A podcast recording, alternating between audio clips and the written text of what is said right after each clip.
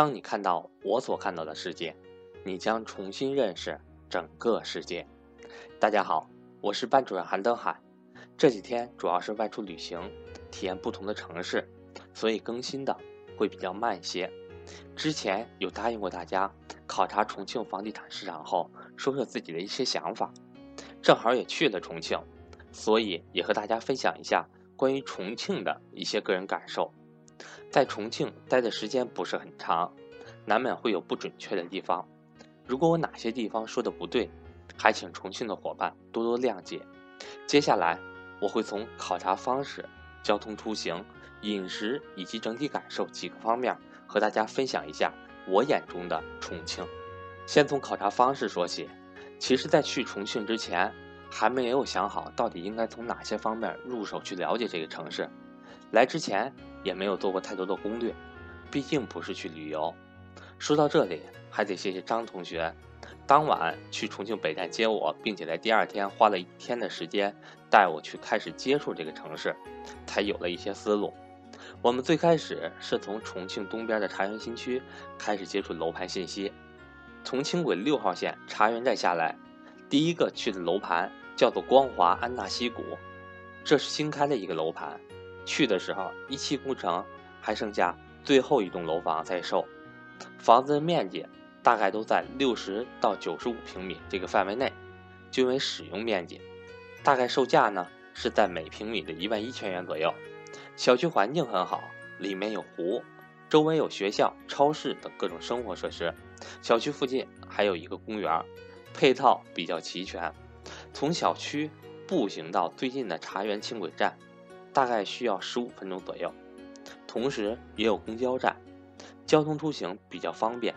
但是我认为该小区不适合投资，主要原因有以下两点：一、价格原因，相对于茶园轻轨站相同距离的其他小区来说，没有价格优势；二、位置原因，该小区相对于附近其他小区来说，距离轻轨站稍微有些远，茶园轻轨站。本来就属于六号线东边的最后一站，同价位楼盘，比如金宇大城时代都会就在茶园站边上，基本上出小区就能够上轻轨，而且价格还低一些。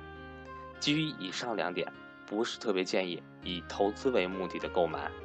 在茶园新区，除了实地考察了这个一手楼盘之外，也有通过房天价软件大概了解了一下六号线邱家湾和茶园。最后两个轻轨站周边小区的价位信息，大概均价从九千到一万一千元不等，当然也有更便宜的，五千多、六千多。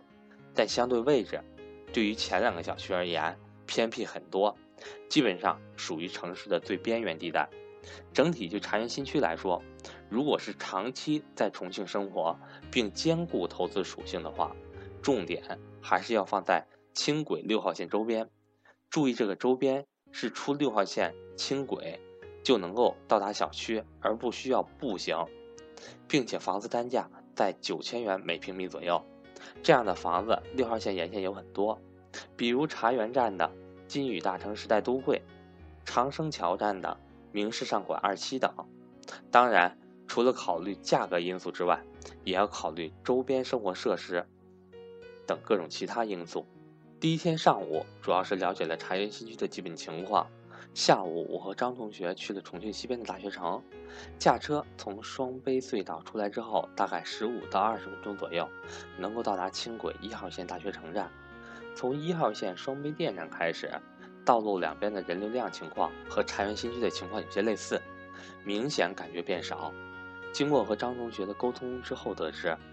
人流变少的主要原因，是因为西永片区有微电源和自贸区，吸收了大量的工人，才会出现人流变变少的情况。轻轨大学城站是一号线西边倒数第二站，周边大学很多，比如重庆大学、重庆师范大学、四川美院等，配套设施相对于大学城前面几站来说也更加全面，医院、学校、超市均有设置。而张同学的房子买在了富力城汉湖，正好出大学城站就到了，对面就是重庆师范大学。地铁大学城站周边的房子价格相对于茶园新区来说便宜不少，从轻轨一号线的赖家桥站开始，一直到最后一站尖顶坡站，轻轨周边房价从五千到九千元左右。但如果自住兼顾投资的话，比较建议大学城。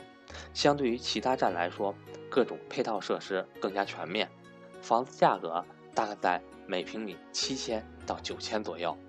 这是我到重庆之后第一天的主要行程，算是从西到东了解了一下重庆。所以从第二天开始，是从北到南继续了解。第二天坐轻轨三号线到重庆北边的江北机场，然后选择乘坐公交车，大体按照来时的轻轨路线，一直坐到了巴南区的鱼洞附近。全部行程走下来大概是用了一天的时间，具体的小区没有做过太多的了解。但最明显的感觉，就是重庆南北方向发展比较充分，人流量大；东西方向相比较而言，人流量很小。而通过房天下这个软件可以了解到，轻轨三号线沿线均有大量房子出售，价格区间从五六千一直到一万二三，均有涉及。来重庆的前两天，主要是了解重庆周边新区的房地产市场情况。从第三天开始，我把目光放到了重庆核心区域渝中区。相对于其他各区来说，渝中区房子均价最高，人流量也最大。重庆两加油其实就是围绕着渝中区最前面尖尖的部分进行的。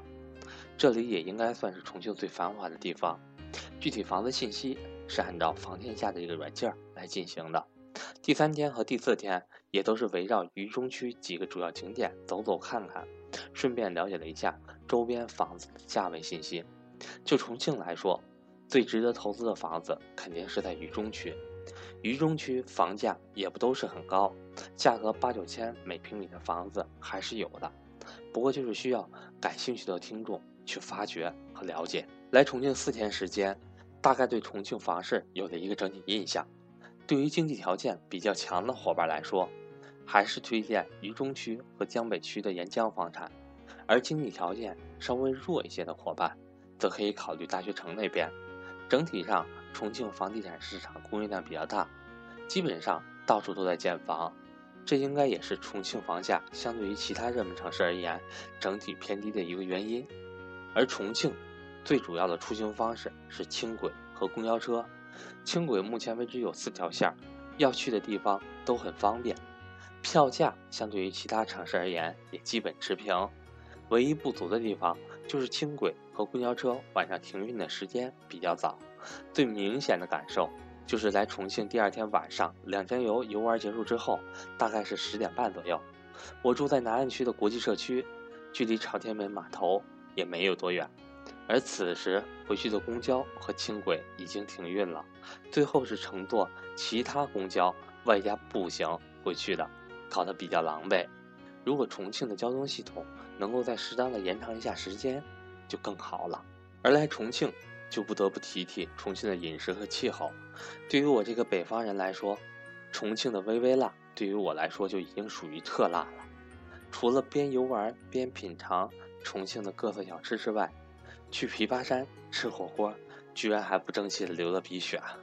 辣，是重庆饮食的主旋律，但味道。也确实不错，喜欢吃辣的朋友一定要去重庆感受一下。而夏天的重庆，对于我来说只有一个字：热。最后，对重庆做一个整体的总结：相对于其他强岸线城市而言，重庆整体房价偏低，经济实力比较弱的伙伴，则可以考虑朝阳新区或者大学城这两个重庆大力发展区域，同时也应该尽量考虑。周边配套设施等各种情况，希望我的这次重庆之行分享能够对大家有一些帮助和启发。当然，有些地方可能说的也不对，也希望重庆地区的伙伴多多谅解。好的，谢谢大家。